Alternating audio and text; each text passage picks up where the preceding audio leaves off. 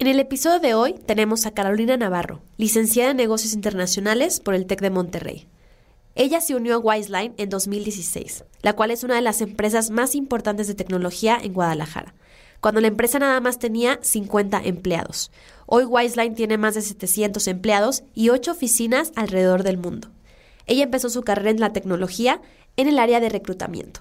Actualmente Carolina es cofundadora y directora de Wiseline Academy, Dicha academia ha creado más de 30 programas e impactado a más de 3.000 estudiantes a nivel global. Bienvenida Carolina a la comunidad de las imparables.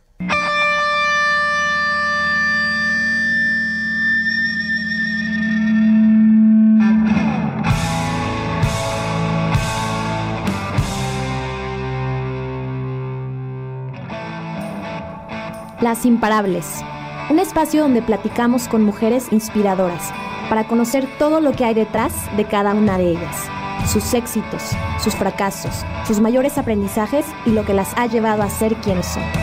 Aquí hablamos del por qué sí, qué hacer y cómo llegar a ser la mejor versión de ti.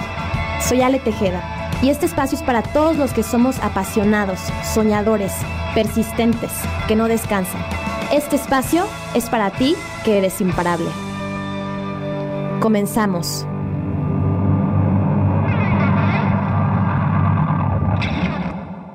Hola a todas y a todos, bienvenidos a este nuevo episodio de Las Imparables. Hoy tengo a Caro, es un honor tener aquí a Caro. Yo a Caro la conocí en un workshop increíble del que nos va a platicar en un ratito.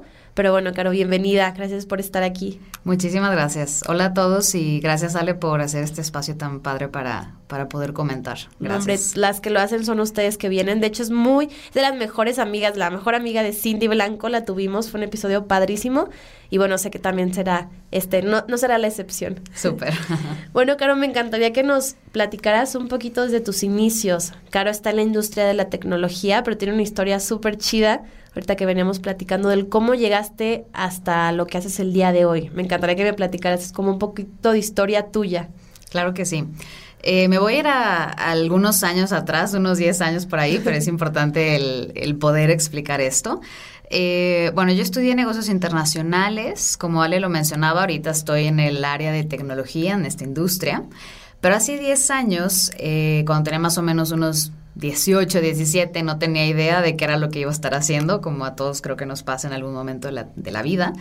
Y, bueno, el, el, punto es que me voy a San Francisco de niñera con otras 10 amigas, entre ellas Cindy, eh, y regreso de San Francisco, o sea, en, San Francisco conocimos a dos personas clave en nuestra vida, yo lo podrá decir, o sea, al día de hoy todavía tengo muchísima cercanía, es como mi segunda familia. Y, y conozco a estas personas, yo me regreso a Guadalajara, empiezo a estudiar negocios internacionales. Después de esto pasa otra, otro suceso personal por el cual me tuve que, que volver a San Francisco durante un año. Esto fue hace cuatro años más o menos. Y en esta ida empiezo a, ver todo el mundo de tecnología, ¿no? O sea, me empiezan a comentar qué estaba pasando en Silicon Valley, eh, con aplicaciones, todo lo nuevo que estaba sucediendo. Entonces, yo empecé en una startup por allá, no era de tecnología, sin embargo estaba muy envuelta en, todo esto de, tecnología. Entonces, a la hora de que voy a regresar, resulta que coincidentemente esta persona que conocí hace años atrás, que eso es una de las personas clave que yo mencioné, eh, empieza a fundar o es cofundador de una empresa de tecnología aquí en Guadalajara, o sea, está en headquarters en San Francisco, pero empieza con toda el área de, desarrollo de aplicaciones en, Guadalajara, que es la, oficina más grande. Entonces ya me voy a regresar y, y, le digo, qué coincidencia que hace años nos conocimos, yo soy de Guadalajara, nunca hubiéramos pensado que tú ibas a trabajar acá, o sea, ¿en qué momento pasó eso? Y, le dije que, que, estaba interesada en oportunidades. En ese entonces, yo, como lo mencioné, no tenía nada de idea de, de, tecnología, no tenía idea de lenguajes de programación, no sabía nada de eso. Pero me gustaba, me emocionaba el hecho de poder trabajar en una empresa así. Entonces me entrevisto. Eh, esto ya no lo recordaba, de hecho, ahorita qué padre que, que lo acabo de recordar porque me entrevisto cuando estaba en San Francisco y resulta que me dan el trabajo. En ese entonces yo iba a ser Office Manager. Yo ni tenía idea de que era Office Manager, o sea, no sabía qué era eso y yo, pero con que me den un trabajo yo lo voy a tomar en esa empresa, ¿no? Que se llama Wiseline. Eh, entonces me dan el trabajo yo feliz celebrando y después a los a la semana me marcan y me dicen, "Oye, Caro, fíjate que promovieron a alguien internamente y pues ya no." Entonces, bueno, para mí fue una decepción entre que ya me iba a San Francisco, ya regresaba, no sabía qué hacer con la vida, no sabía en qué iba a trabajar, me rechazaron del trabajo, o sea, para mí fue como no lo, peor. lo peor, o sea, estaba ahí en depresión una semana yo creo entera. Entonces regreso y dije, bueno, no me, no me voy a desanimar, voy a seguir aplicando a esta empresa porque tiene algo que me gusta. En ese entonces eran más o menos 20 personas, o sea, era muy chiquita, apenas ¿Cuántos son? 700. Entonces apenas estaba creciendo. Y entonces fui positiva, regresé, eh, continué con mis estudios y resulta que como a los tres meses más o menos abrió una posición en el área de recursos humanos, que era eh, estar encargada toda la experiencia de los candidatos, cómo, cómo hacer approach con ellos, cómo llegar y tal, ¿no? Entonces dije, pues la tomo. Eh, voy a la entrevista y tal, y así pasó. Después de eso, eh, ahora ya me voy a soltar otro tema, que, sería pues tecnología en Guadalajara, todos estos perfiles y, cómo es que llegué ahora a lo que tengo el día de hoy. Eh, empecé en reclutamiento, como lo mencionaba en recursos humanos. Yo más o menos me quedé un año por ahí, pero el, encontramos un reto muy grande que era que en México no existían tantos, o sea, existe mucha tecnología, existen muchos ingenieros en sistemas, pero eh, estaban un poquito, ¿cómo te diré? Estaban usando eh, lenguajes de programación un poco obsoletos o no sabían los nuevos frameworks, como que no, no estaba pasando esto porque no tenían el exposure para poder trabajar sobre esos lenguajes de programación nuevos o sobre ese framework o, o lo nuevo, ¿no? De tecnología. Entonces nosotros, porque nuestros clientes son internacionales, necesitábamos eso y decíamos, ¿cómo le vamos a hacer para conseguirlo si los, los candidatos no lo ponen en el día a día en práctica? O sea, ¿cómo le hacemos? Pero estaban interesados, o sea, por algo estaban aplicando, aunque éramos una empresa en ese entonces de 40, sin página de internet casi la gente estaba interesada.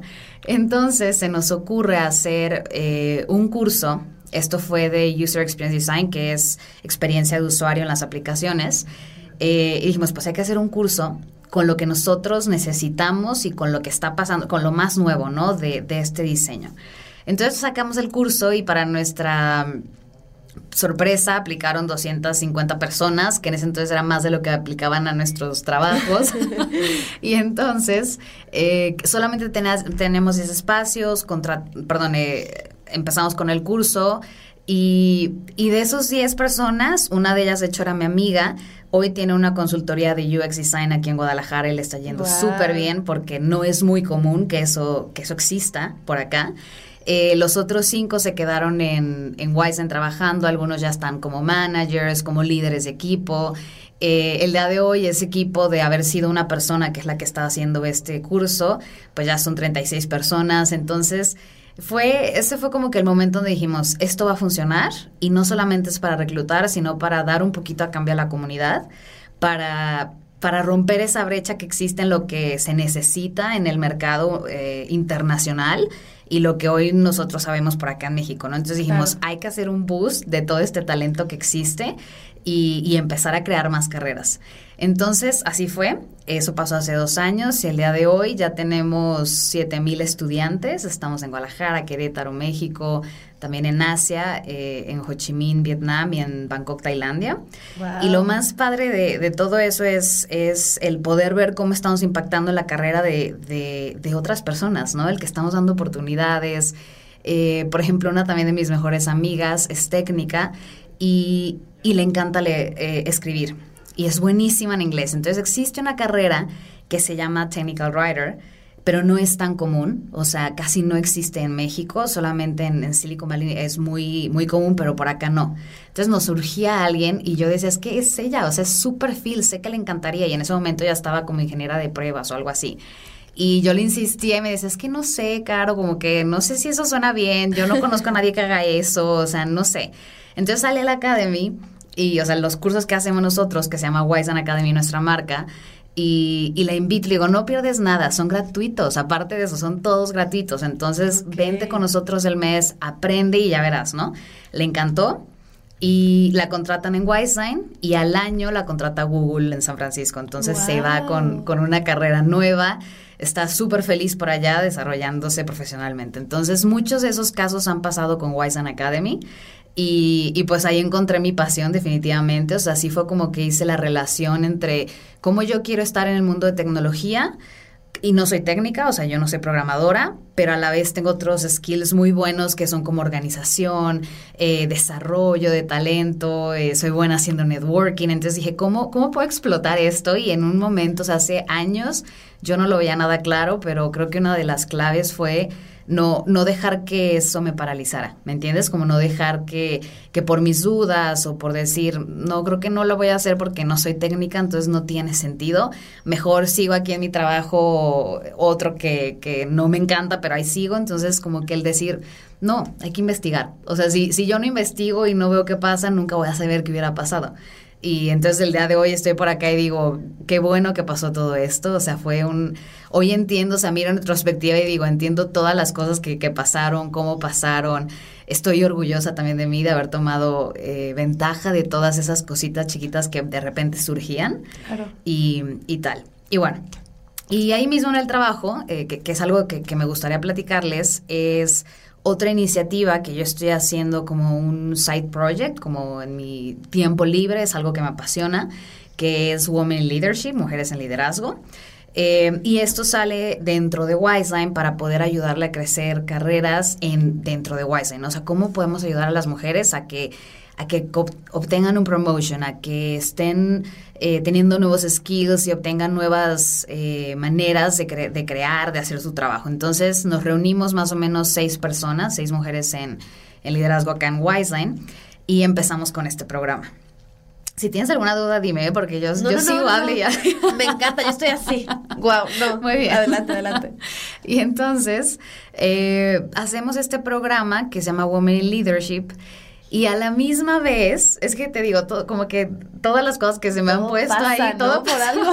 Ahorita a lo mejor que lo platicas dices, no manches, ¿no? Que la casualidad o la coincidencia. Totalmente. Empezamos, íbamos a lanzar ese programa internamente y resulta que yo a la par con Wiseman Academy, que ese es mi trabajo el día a día, eh, estaba haciendo un evento masivo con Google. Entonces, son nuestros partners. Y la chava que estaba organizando ese, ese evento en, con lado de Google, o sea, por el lado de Google, era la, la estoqué en LinkedIn, eso también sirve mucho, como que echarte ahí un esto que decir con quién voy a estar trabajando. Y veo que era la líder de un programa, de una iniciativa que se llama I Am Remarkable. Entonces empiezo a leer acerca de esto. Yo ya había escuchado en mi trabajo, habían dicho, es que hay que hacer este workshop, bla, bla, bla, pero como que no sabían por dónde empezar. Claro. Y resulta que ella era la líder de esta iniciativa y, y, dije, no, pues que está perfecto porque va a venir, o sea, ella venía a Guadalajara una semana para lo del evento que íbamos a hacer en conjunto. Entonces le escribo, le digo, oye, acabo de ver que eres este, la líder de, de I Am Remarkable y tal, ¿te gustaría darlo internamente en, en Wiseline?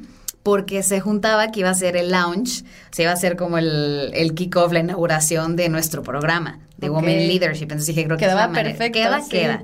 Y pues ya, nos dice que claro que sí, pasa el workshop. Y, y, después de esto fue tan poderoso, Ali, y de hecho tú lo has tomado, es por eso que nos conocimos, pero fue tan poderoso y me movió tantas fibras dentro de mí que dije, tengo que, o sea, esto no se puede quedar solamente en Wiseline, o sea, porque nosotros lo podemos hacer internamente, pero no hay manera de que esto no lo sepa más gente, ¿no? O sea, no hay manera que, que no podamos contar de esto, o sea, yo necesito poder pasar la voz y, y dar esta herramienta a diferentes personas. Entonces, eh, ahora para hablar acerca de, de, este workshop de I Am Remarkable, que es un tema que me encantaría abordar el día de hoy, es eh, I Am Remarkable es una iniciativa que, que, empodera a las mujeres y a los eh, underrepresented groups, ¿cómo lo puedo decir en Sí, en como español? los grupos minoristas. Ajá, a minorías, uh -huh, a minorías eh, para que puedan tener voz y, y, se promuevan, promuevan tanto personalmente lo que están haciendo eh, y en su trabajo, ¿no? En el área de trabajo. Entonces, cuando hablamos de, de autopromoción, eh, hay muchas veces que, que, podemos decir, lo entiendo, o sea, entiendo que autopromoverme es como ponerme, eh, o sea, alzar la mano y decir esto es lo que yo hago y tal, claro. pero en los workshops que hemos dado, que ya más o menos hemos dado unos 15 workshops, nos hemos dado cuenta que, que no, no lo tomamos en serio, o sea, no, no es algo que digas, tengo que hacerlo, no estás consciente de, toda la, de todo el beneficio que te trae el poder hablar bien de ti, el poder reconocerte, el no minimizar tus logros, porque eso lo hacemos demasiado. Totalmente. Eh, entonces, en este workshop, eh, que dura más o menos dos horas, eh, empezamos a hablar acerca de, de la importancia, ¿no? Es muy interactivo también porque escuchamos de todas las experiencias de, de las personas. Y, y, al final tú haces una lista de todas estas cosas que te hacen especial y única y que no te habías dado cuenta. Y de hecho nos pasa mucho que cuando empiezas a hacer esa lista dices o piensas como, ¿esto sería interesante para Ale? ¿O esto sería interesante para mi mamá? ¿O qué, qué, qué creerá la gente? ¿no? Y en sí no es qué creerá la gente si si es interesante para ti, si es único, ya está. O sea, no necesitas eh, validar exactamente de nadie más. Entonces ese es un primer paso, ¿no? Creo que es el saber reconocer eh, las cosas que nos hacen únicos, que hemos luchado por eso, porque por ejemplo, otra de las cosas que, que también salen en esta plática del workshop es cómo a veces tomamos por garantía tantas cosas que hemos hecho, ¿no? Como el acabar la universidad, o sea, un gran por ciento de México no termina la universidad o no tiene ni siquiera la posibilidad de poder ir a la escuela. Claro. Eh, por ejemplo, el, yo en este caso, yo decía, bueno, pues, ¿qué, qué me hará remarkable? Y dije, bueno, la manera en que me moví y no me quedé quieta para poder tener este trabajo, para seguir luchando por esto, ¿no? Y yo nunca, de verdad, o sea, por eso fue tan fuerte para mí, porque nunca me di las gracias hasta ese día que, que, tomé el workshop de todas las cosas que había hecho por mí y que de verdad fueron muy difíciles, tanto familiares, personales, o sea, viví cosas muy difíciles en mi adolescencia. Y, y yo a veces las veía como cosas eh, desafortunadas que habían pasado en mi vida, como, ay, me pasó tal, qué triste, o, híjole, mi papá se fue y hace 10 años no lo veo, qué triste, ¿no? Entonces eran cosas feas, ¿no? En mi vida. Y cuando veo, cuando empiezo a hablar de, de del poderme reconocer lo que he hecho bueno para mí, me doy cuenta ahí que, que, nunca me había dado las gracias, que nunca me había parado a decir, wow, eres única porque fuiste súper valiente al, al haber vivido todas estas experiencias y no quebrarte y no deprimirte y no haberte quedado ahí quieta, sino más bien, o sea, gracias, Caro, por haber salido y buscado tu, lo, lo que querías, ¿no? Perseguir el sueño, aunque había muchas cosas en contra en ese momento. Entonces, para mí creo que por eso fue tan especial este espacio, porque me pude dar cuenta de, de, de las cosas tan grandiosas que he hecho. Entonces, bueno, volviendo al tema de, del workshop, este, hacemos esta dinámica donde todas las personas escriben todo esto que es único para ellos y esta actividad principalmente es porque no solamente es en el trabajo, es, es personal. Si tú no puedes reconocerte a ti personalmente las cosas que has hecho, nunca vas a poder ir a hablar en tu trabajo o si eres, eh, por ejemplo, si, si, tú eres una persona que tiene tu propia marca, si eres eh, empleada, lo que sea, en, en, qué, en qué te muevas, en qué número te muevas, si tú no eres capaz de, de expresar y, y, sentirte cómoda diciendo, sí, yo gané tal beca, no sé dónde, o sí, estos seis meses eh, me fregué en, tal trabajo y ahorita ve todos los números que saqué. O sea, si tú no eres capaz de decírtelo ni a ti misma, ni siquiera de, o sea, eh, admitirlo, pues menos vas a poder ir con tu jefe a decírselo, ¿no? Menos vas a poder ir a vender tu producto porque te da pena, o sea, porque ¿qué más especial a mí? No, pues nada, entonces no, no lo vas a hacer, ¿no? Entonces es, es esa parte como de la autoconfianza, de, de, de promovernos y, y tener el control de cómo los demás nos están percibiendo también, es súper importante, ¿no? Pero otra vez vuelvo a repetir, eso viene de adentro hacia afuera. O sea, tienes que empezar tú contigo mismo, o sea, personalmente para que después lo puedas exteriorizar. Entonces esa es otra de las, de las partes muy importantes de esto. Y otra, otra área que también sale en, en este mismo workshop de I Am Remarkable que está hecho por Google, en, ya al final les pasaré los, los datos en caso de que lo quieran tomar, de que se quieran ah, entrenar. Padrísimo, súper recomendado, sí. sí. Eh, otro de los puntos que a mí se me hace muy impresionante es la diferencia de de cómo, o sea, de hecho hay una estadística muy, muy, muy contundente que es que los hombres, un 40% aplican a trabajos, o sea, aplican más por un 40% que las mujeres. O sea, las mujeres esperan hasta que tengan el 100% de todos los requerimientos para poder aplicar ese trabajo o para poder aplicar esa, esa beca. O sea, necesitas en tu mente decir, soy perfecta y soy apta para poderlo hacer. Y en cambio, en este research sale que, que, los hombres no, o sea, los hombres con que tengan el 10% algunos dicen, pues bueno, voy a aplicar y, y a ver qué pasa, ¿no? Eh, entonces esto me llama muchísimo la atención porque de hecho yo lo he vivido mucho en el trabajo, tanto personalmente eh, como con los demás compañeros. Por ejemplo, en mi experiencia personal eh, duré más o menos un año y medio eh, trabaje y trabaje y trabaje y no me di cuenta que tenía que levantar la voz y decir, oye, ¿y cuándo me van a dar un aumento? Oye, ¿y cuándo me van a subir de rol? O sea, yo decía, bueno, claramente como estoy trabajando, se nota, ¿no? O sea, se va a notar que, que estoy haciendo bien y que mis resultados y tal, pero no solamente es hacer y ya, o sea, es como nos han educado de, si tú haces el bien, todo va a salir bien, ¿no? Pero pero no, o sea, es, es ser owner de mis cosas y decir, a ver, a los seis meses yo voy a ir con mi jefa y le voy a presentar mi caso, ¿no? Y decir, mira, esto es todo lo que yo he hecho y es por eso que merezco tal, tal promotion, o sea, quiero aplicar a esto, ¿no? O, o tú qué opinas, o sea, ¿cómo puede, cómo puede pasar? Pero, pero pues si no, ni siquiera lo tengo en el track y lo dejo pasar un año, dos años, no va a pasar. Si yo no lo pido, nadie me lo va a dar. O sea, entonces esto pasa en este, en este research que decían que las mujeres esperan y esperan a que alguien la saque de ahí, ¿no? O se quejan como, híjole, es que no, no están reconociendo mi trabajo, no me subieron, no me ascendieron. O sea, cuando yo me quejaba, mis compañeros hombres me decían, pues habla, pues diles y yo, no, pero qué pena, o sea, eso está mal, a mí me deberían de decir como, oye, claro, qué buen trabajo, debería ser tal. Sí, no tú, no tú ir a, pedirlo, ¿no? Exacto, yo me sentía mal haciéndolo y decía, no, es que eso no tiene sentido.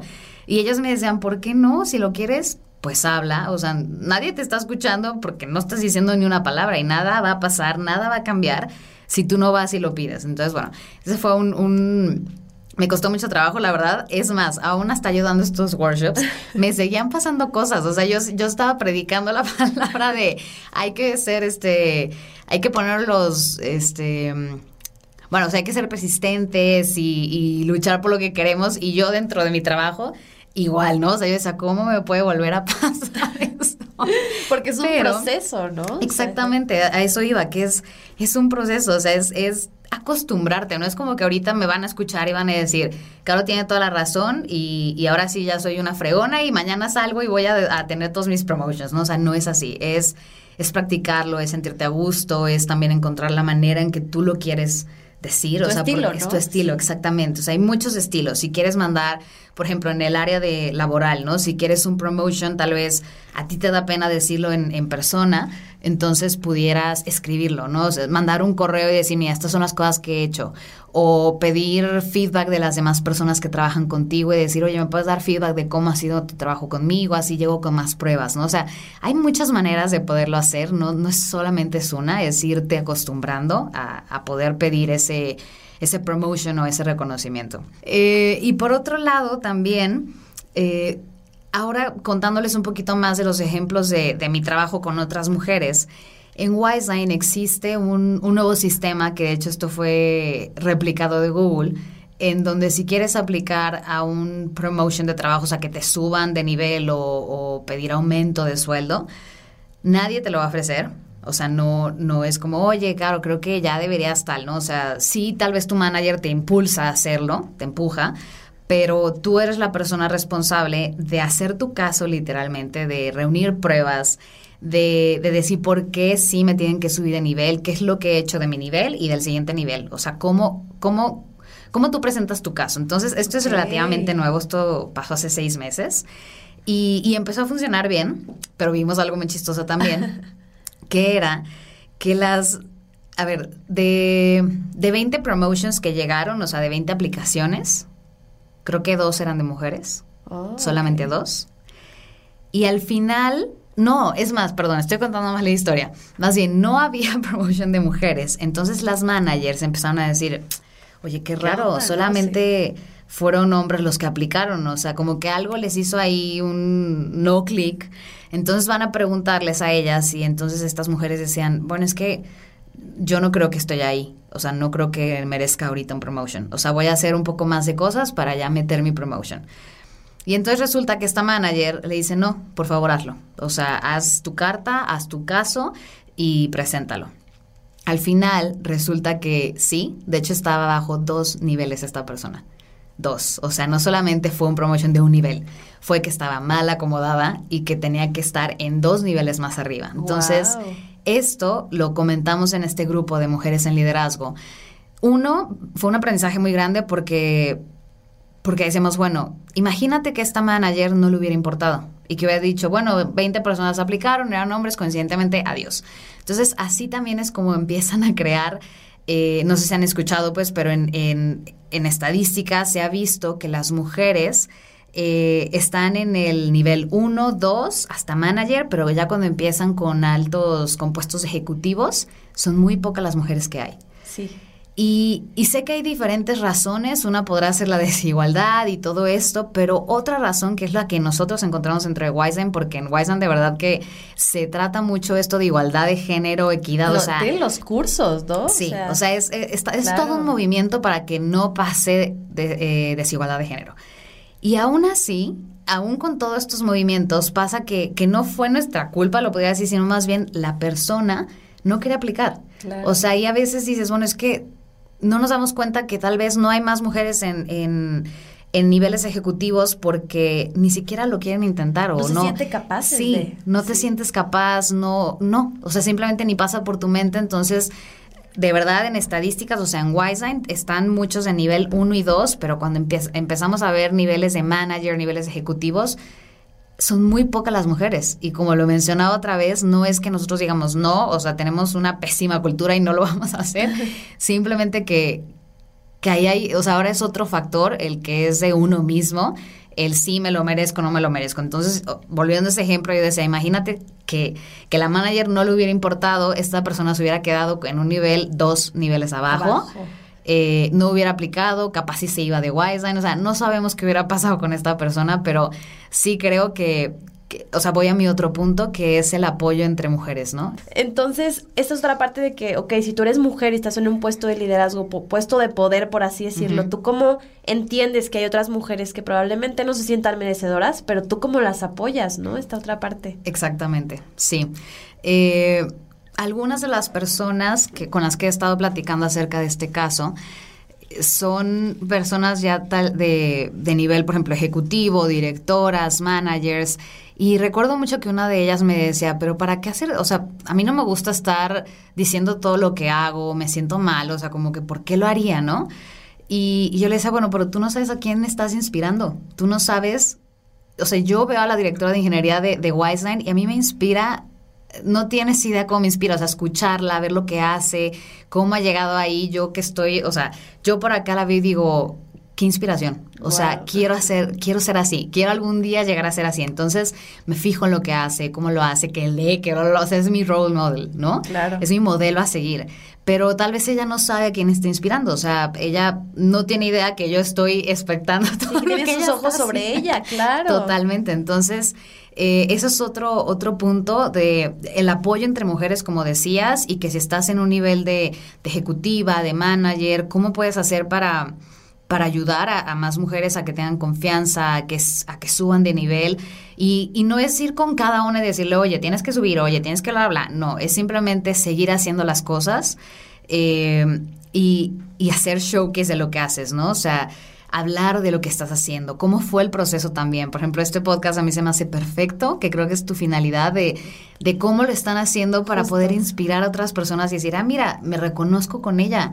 O sea, ella estaba a mi edad, o sea, pasó lo mismo que yo, no sabía qué estudiar o tal, bla, bla, bla, y ahorita ya es directora de tal. Entonces, eh, esa también es, es un arma muy poderosa, el el tener esta, esta red de mujeres. Y sabes que no solamente de mujeres, eh, también creo que, que con, con, hombres es muy importante. O sea, de hecho, esto fue un tema, que bueno que, que salió, porque cuando estábamos haciendo esta organización de, del Women in Leadership, el grupo, eh, nos empezamos a ir mucho como, bueno, que solamente vengan mujeres, ¿no? O sea, está totalmente cerrado para mujeres, hasta las maestras van a ser solamente mujeres, las lectures van a ser solamente mujeres.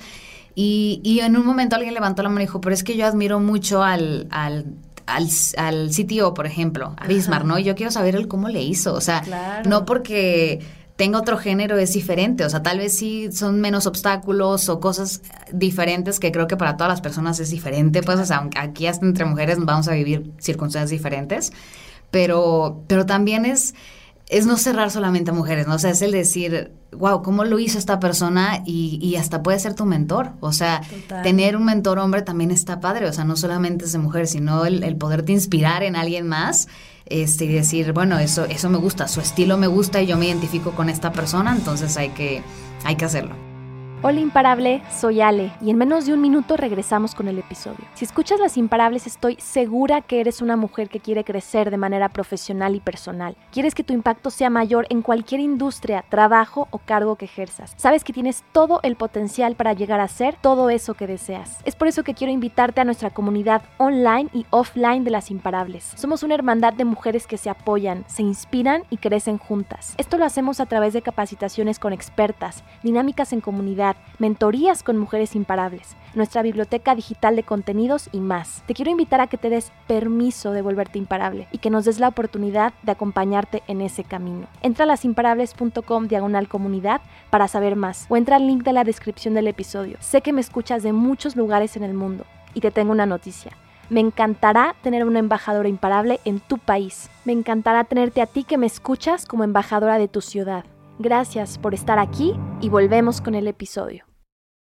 Sí, totalmente. Veníamos platicando con, con una amiga que, que, justo eso, o sea, sí vivimos historias muy diferentes, yo sí creo en, en México sobre todo, que el camino de una, de una profesionista, de una emprendedora, de una líder, de lo que sea, es diferente a la de un hombre. Pero claro que yo tengo mentores hombres, mi papá es de mis mayores mentores, mi papá es hombre, también tengo, aprendo de muchos hombres, yo soy, me encanta escuchar podcasts y la mayoría de los podcasts que escucho son hombres. Totalmente creo que lejos de centrarnos en el género, en la persona, ¿no? Esta parte, oye, yo quiero ser como este manager, como esto, y qué él hizo como persona, en qué se estudió, en qué, en qué áreas estuvo. Totalmente yo creo eso de, de no dejarlos afuera, ¿no? Si bien es cierto, es parte y súper chido tener una comunidad de mujeres, pero jamás excluirlos, porque al final de cuentas somos equipo y somos, estamos coexistiendo, ¿no? Entonces esta parte de, de, balancear un poco, pero también rescatar esta, o sea, esta, estas enseñanzas tan, tan importantes, ¿no? Que tienen los hombres también para nosotras. Totalmente. Oye, Caro, y esto de la autopromoción, cuando yo tomé este curso, que es súper recomendado, me encantó que hablaban de lo que sí era y lo que no era, ¿no? Y las maneras de hacerlo, porque como tú comentas,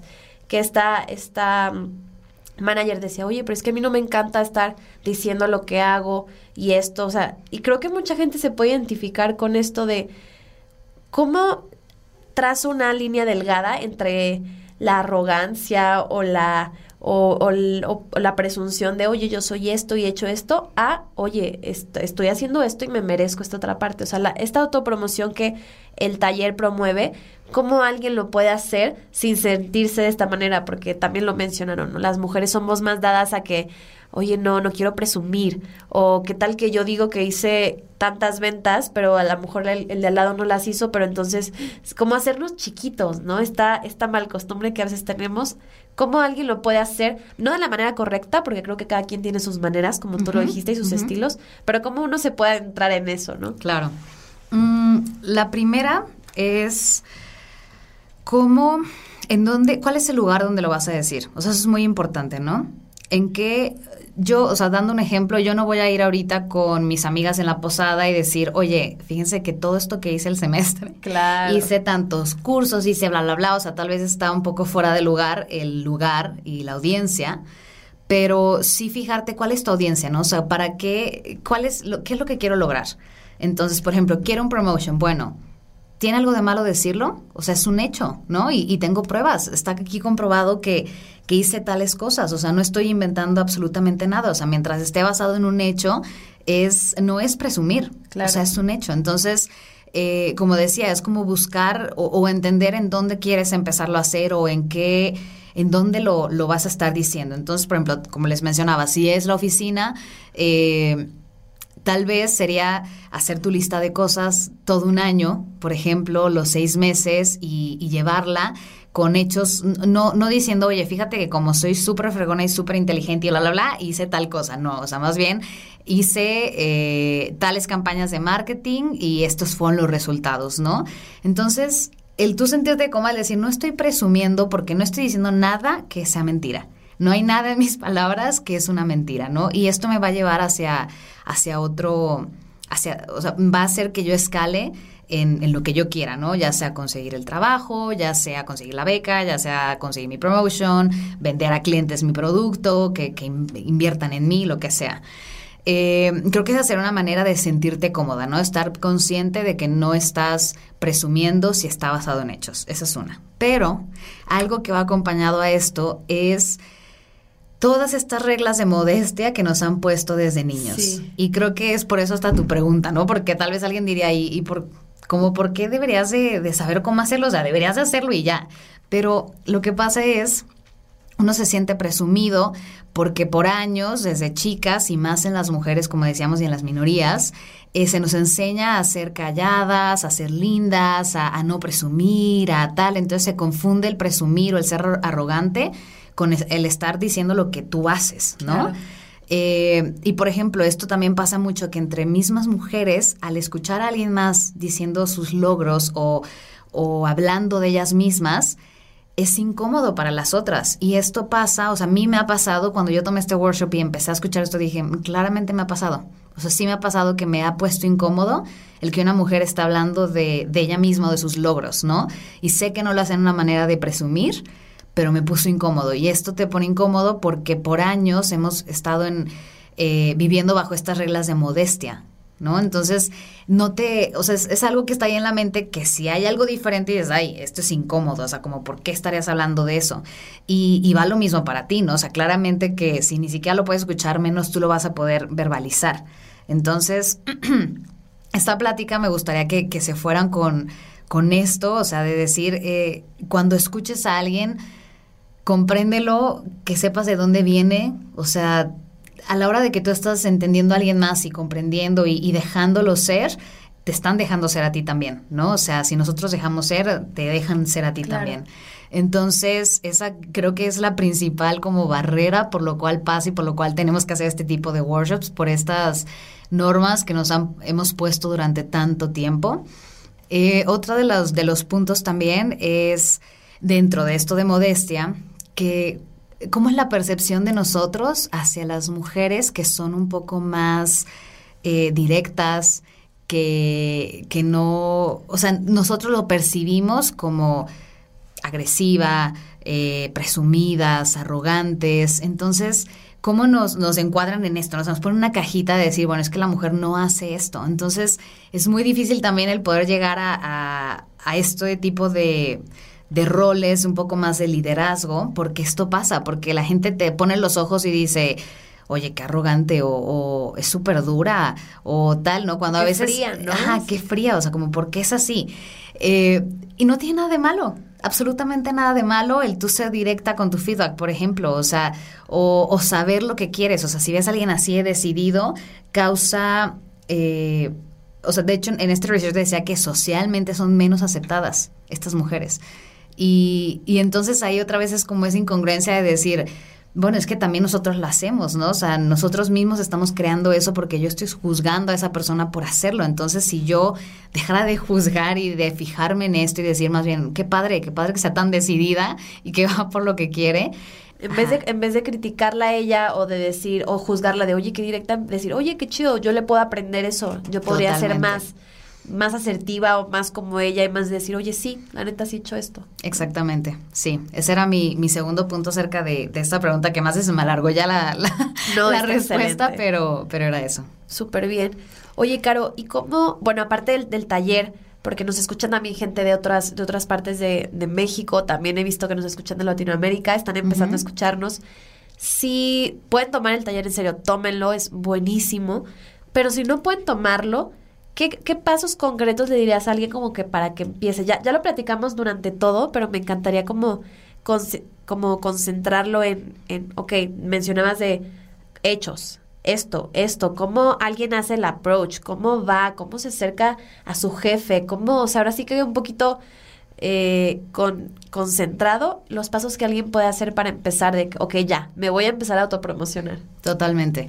Eh, el primer paso, y esto lo voy a, copiar del workshop literalmente, eh, a mí me sirvió demasiado, es, o sea, para mí el primer paso sería hacer, o sea, si no han tenido este approach todavía de cómo promocionarme, no han tenido nada de, de approach hacia esto, sería hacer esta lista de cosas que te hacen única. Y digo desde chicas. O sea, ese, ese ejercicio es súper poderoso, es súper valioso. O sea, de verdad, dense 15 minutos, no necesitas nada más. Eh, y empezar a escribir todas las cosas que te hacen única y extraordinaria. Y otra vez lo menciono, no que mi mamá piense o mi papá o la vecina pensara que está bien, no, o sea, qué es lo que a ti te hace única. Entonces, a la hora de ver todas estas cosas que has hecho tal vez desde primaria, o sea, desde que te puedas acordar, empiezas a, valorarte un poco más y decir, oye, hice todo esto y ni siquiera me estoy dando las gracias a mí, o sea, ¿cómo, no? Entonces sería el primer paso. El segundo, eh, identificar obviamente en qué área de tu vida te gustaría practicar esta autopromoción. Entonces, ya sea creando tu marca, vendiendo tu producto, eh, personalmente, o sea, simplemente tener un poquito más de, autoconfianza, por ejemplo, o tener el trabajo o la promoción, o sea, el que, te suban, que te ascendan. Eh, ahí otra vez, ¿no? Yo, yo aconsejaría el hacer una autorreflexión y decir, ok, ¿qué he hecho? ¿Qué he hecho? O sea, para poder llegar aquí, ¿qué es lo que yo he estado haciendo?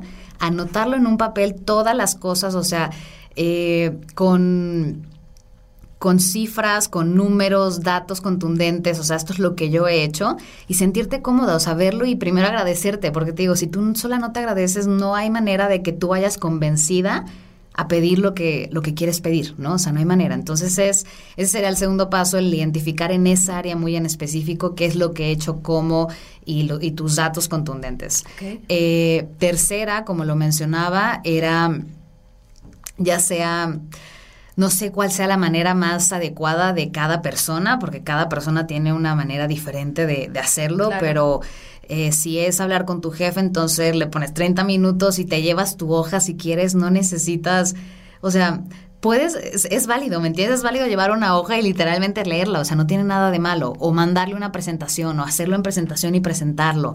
Este, si fuera con el jefe.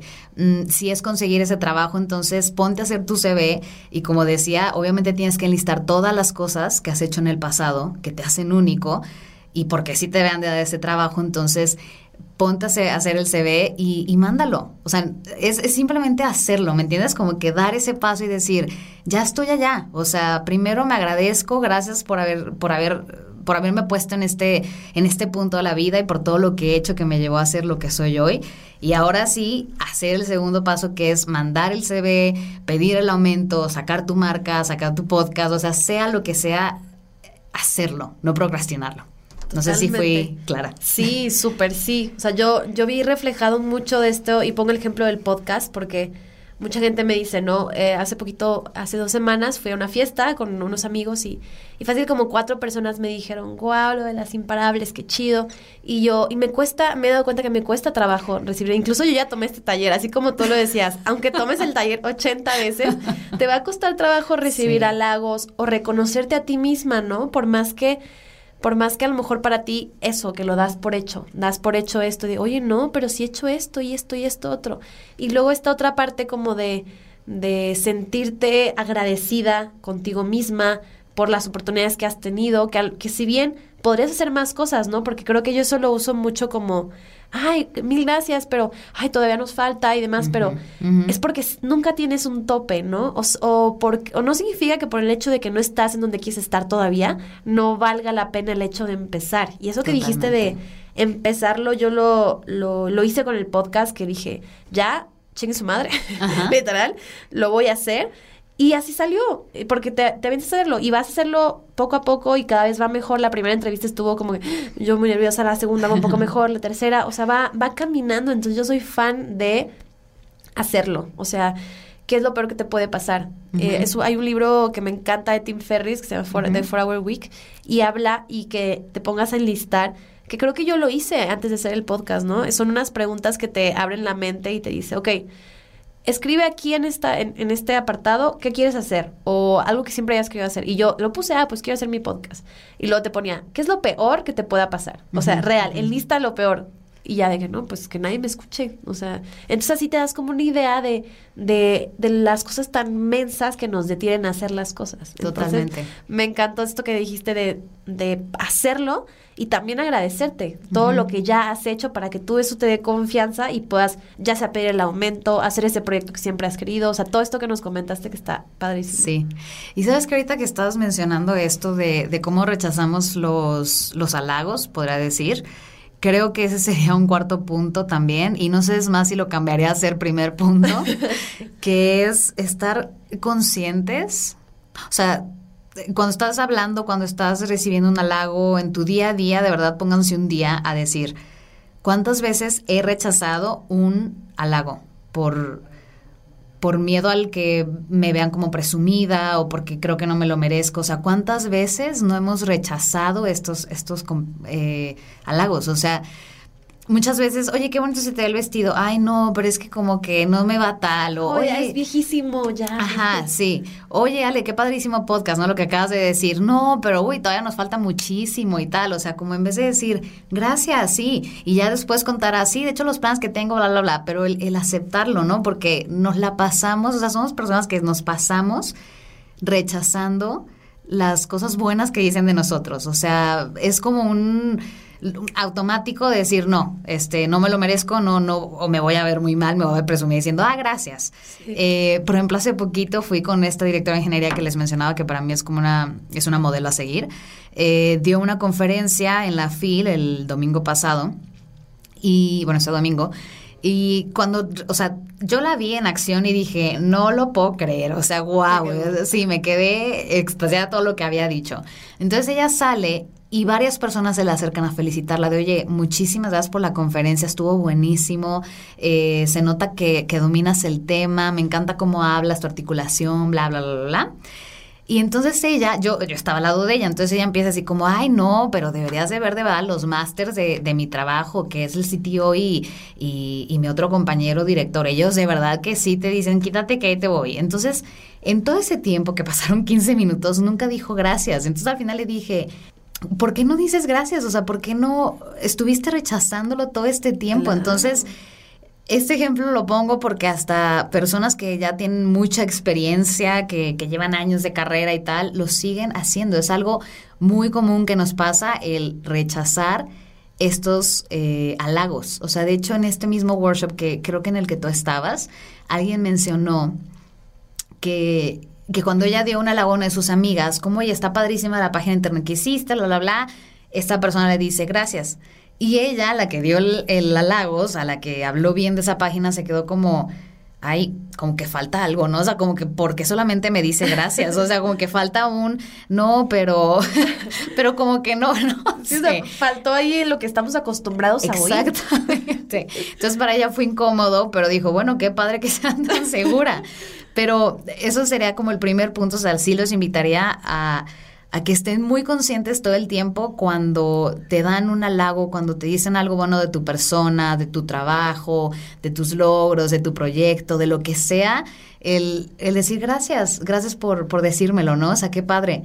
Y, y también cuando tú lo dices a otras personas, eh, si, si ellas están rechazando este halago, hacerlas conscientes y decir, no, o sea, tómalo, toma el halago que te estoy diciendo, ¿no? O sea, embrace it, pues, o sea. Sí, total. Entonces sería como esas dos, eh, tanto tú eh, estar consciente de, de, recibirlo y también que cuando tú lo das, si alguien sin querer lo rechaza, hacerlos conscientes también de esto, ¿no?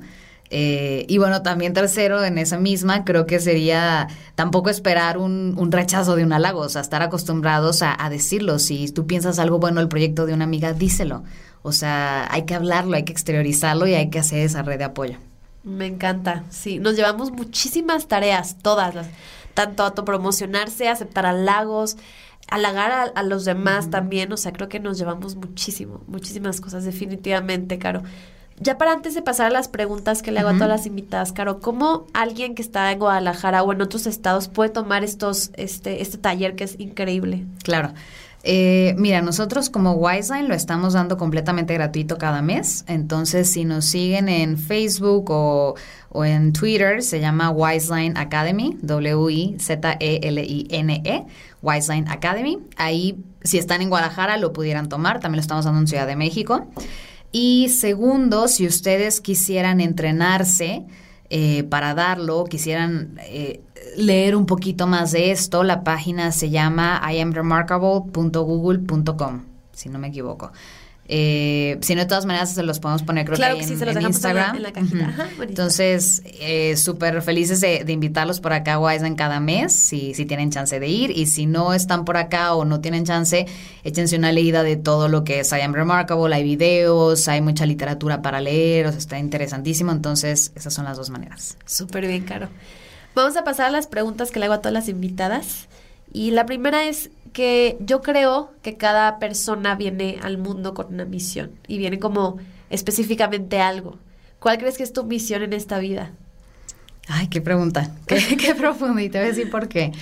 Cuando yo estaba chiquita, tenía más o menos 10, 10 12 años, eh, viví una etapa de un problema psicológico que era baja autoestima, pero me dio fuerte. O sea, yo estaba consciente de que tenía baja autoestima y todos los días lloraba, todos los días era desechado, o sea, me llevaban al psicólogo y tal.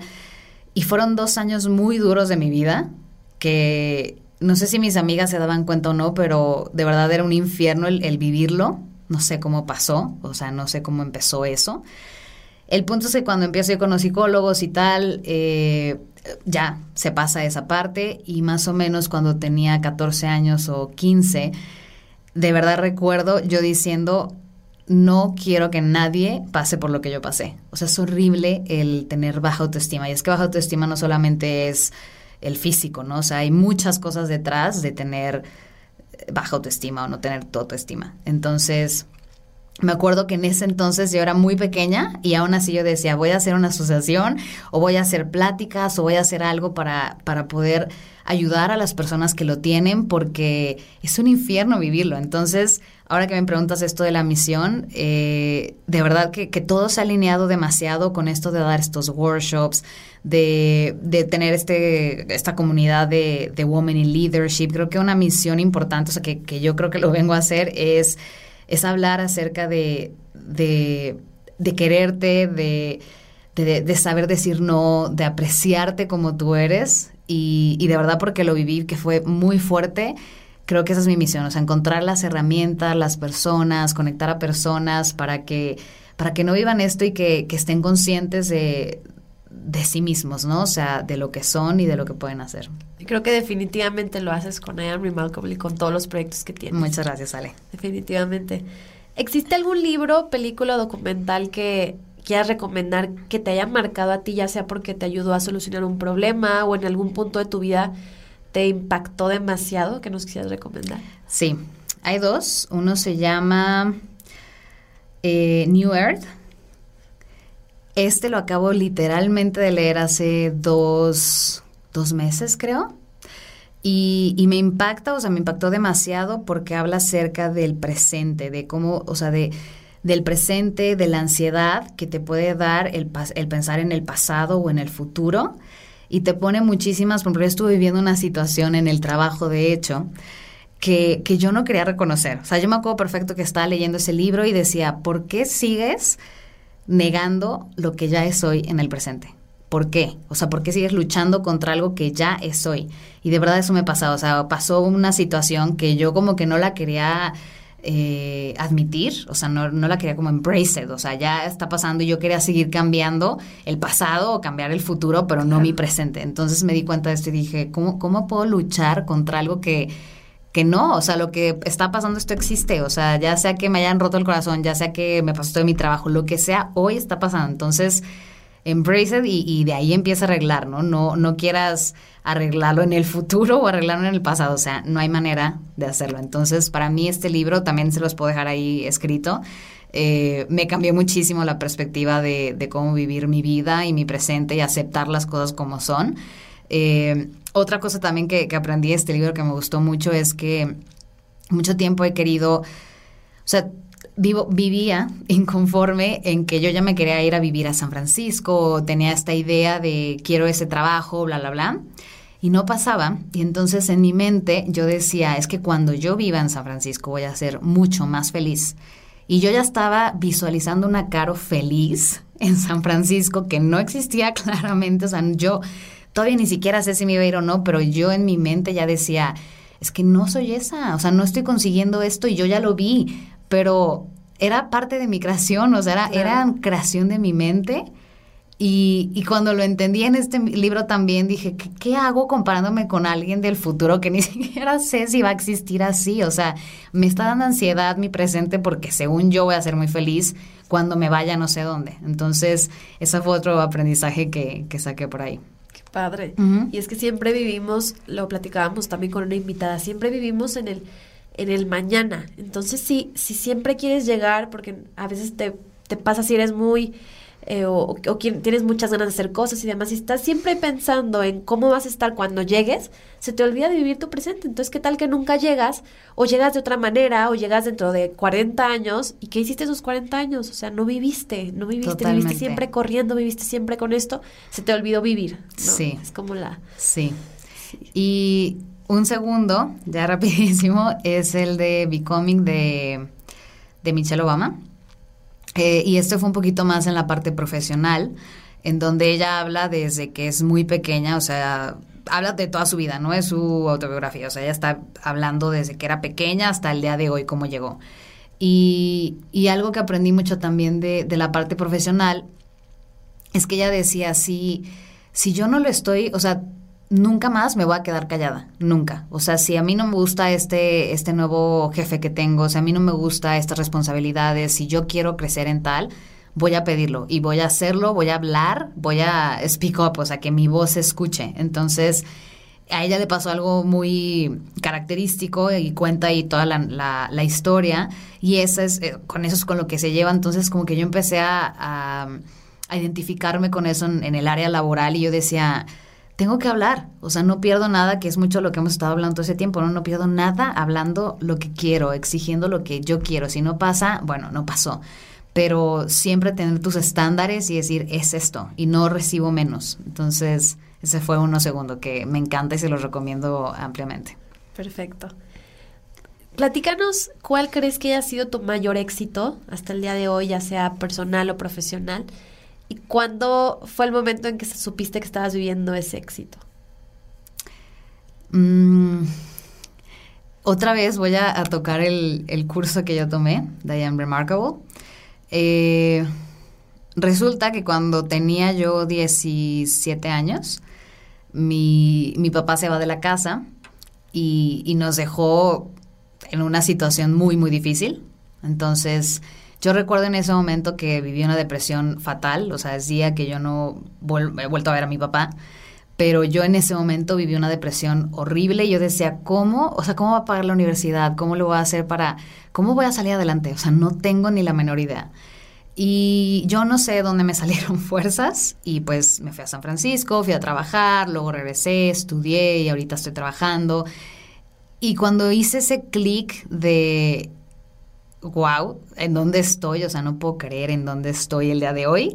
Fue justo en este workshop donde empiezo a hablar de, de, lo que me había pasado anteriormente, porque como yo les decía, yo veía este episodio de mi vida como uno de los más desafortunados de toda mi vida. O sea, de verdad hasta hace dos años yo lo seguía llorando, yo decía, ¿cómo me pasó algo así? O sea, ni siquiera lo quería hablar, yo no era capaz de articularlo, ¿no? O sea, aquí yo nunca lo hubiera podido decir.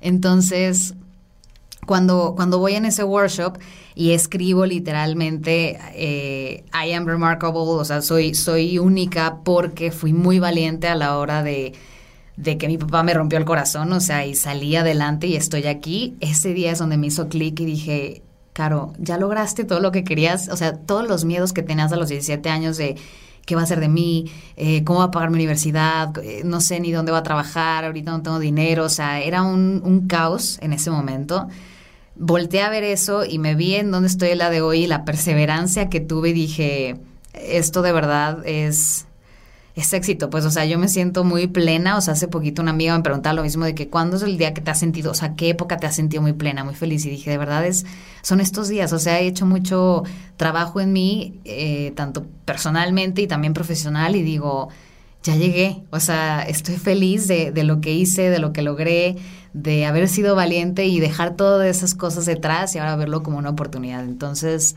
creo que eso es eso, ahí está mi éxito. Qué chido. Y por el otro lado, ¿cuál crees que haya sido tu mayor fracaso o aprendizaje, nos gusta llamarlo aquí, y que has tenido hasta el día de hoy, ya sea personal o profesional, y en el momento en que te diste cuenta de, ay, esto ha sido como lo, lo, más, lo más duro que he aprendido? Eh, uno de los, de los mayores aprendizajes, porque no fue tanto mi, mi fracaso, sino que cuando pasó esto de, de mi familia, esta parte personal, viví yo creo que ocho años juzgando literalmente y, e intoxicándome yo misma de, de, un pensamiento erróneo, o sea, como de cómo, cómo mi papá hizo tal, cómo mi mamá hizo tal, o sea, cómo, cómo es posible que se haya ido y tal, ¿no? Entonces lo juzgué tanto que, que no podía ni siquiera escuchar su nombre, o sea, y para mí eso es un fracaso de verdad porque fui muy dura y me llené de muchas cosas negativas dentro de mí, o sea, mucho, muchas cosas tóxicas, muchos pensamientos tóxicos. Y, y, ahora ha sido un aprendizaje porque cuando yo empecé a analizarme a mí misma, empecé al psicólogo y tal y todo esto, me doy cuenta que dije, bueno, nunca lo hizo en contra de mí, nunca lo hizo en contra de mí, no, no era hacia mí, era cada quien vive un proceso, ¿no? O sea, hay muchas cosas que uno no entiende que a veces es proceso de esa persona y no porque haya hecho tal acción, es que yo era la mala o que, o, o que no me quería o que yo era poca cosa para tal. Entonces, de verdad viví ocho años tratando de entender como por qué había hecho tal cosa y, y juzgándome a mí, siendo tóxica y tal. Y, y pues ahora lo, lo, lo vi, dije, lo hizo por porque él también tenía muchas cosas dentro de él. O sea, él estaba viviendo un momento muy difícil de su vida, igual mi mamá, entonces no, no puedo, no puedo juzgar eso. O sea, son personas, son humanos, ¿no? Hay muchas cosas que a veces uno no puede perdonar, pero cuando lo piensas con empatía dices, ok, él, esa persona en, en ese momento no estaba en una muy buena posición y lo hizo desde ahí, pero no lo hizo tratando de de lastimarme o porque yo no lo valía o tal. Entonces, eso ha sido un aprendizaje muy, muy grande porque también a mí, o sea, yo lo pienso como cómo me estoy interactuando con, con las personas, siendo más empática cuando las personas hacen cosas que yo no entiendo digo, como, ¿por qué está haciendo esto y tal? Eh, eso me ha ayudado muchísimo, esa empatía. Ok. Si tuvieras la oportunidad de tener a Caro de 10 años aquí al lado, ¿qué le dirías? Le diría que, que estaría muy orgullosa de mí, que, que cumplimos todos los sueños que teníamos y, y, que vamos por más. Eso le diría. Qué lindo. Y por último, el consejo más poderoso que tengas para toda la comunidad de las imparables. Ok. Eh, uno de los consejos que, que me ha servido a mí demasiado es el que no existe una sola manera de llegar a ningún lugar, ni una sola manera de vivir y, y esto lo digo por, por la diversidad del mundo, o sea, para mí ha sido muy importante el que exista diversidad en mi vida, tanto eh, de posibilidad de, de trabajo, de, de, todo, ¿no? O sea, como ser, no, no, estar encaminada a esta es mi vida y yo nazco, yo estudio, me caso y listo. O sea, para mí ha sido tan poderoso el que las personas que están alrededor de mí y mi red de contactos me han dejado ser, me han dejado fluir, eh, no me han encasillado en esta es, esta es caro y esta es la única caro, o sea, he renacido muchas veces en estos últimos años, he cambiado de muchas cosas, he aprendido muchas cosas y, y gente me ha perdonado, gente, gente ha aceptado a la nueva Caro que, que soy yo y tal vez en dos años vuelva a cambiar.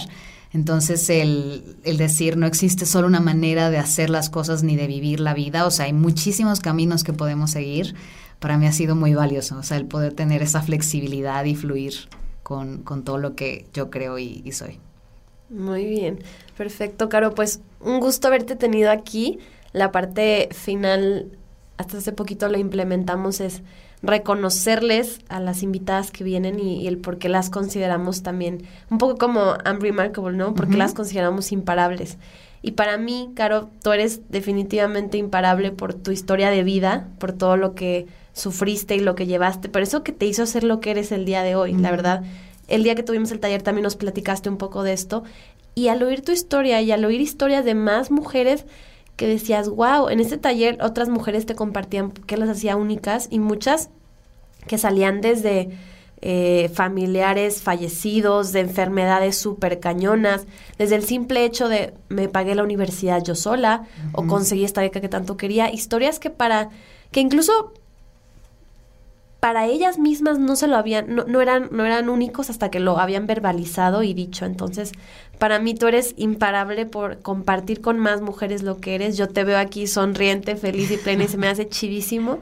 Y definitivamente eres imparable por empoderar y darle voz a más mujeres. Muchísimas gracias. Te admiro mucho y gracias por haber estado aquí y darnos este mensaje tan poderoso de la autopromoción. Muchísimas gracias. Gracias a todos por escucharnos y espero que verlos pronto por ahí en el workshop y que sigan todos estos consejos. Gracias por abrirnos el espacio, Ale. No, a ti gracias, Caro, y nos vemos el siguiente lunes. Bye. Bye bye.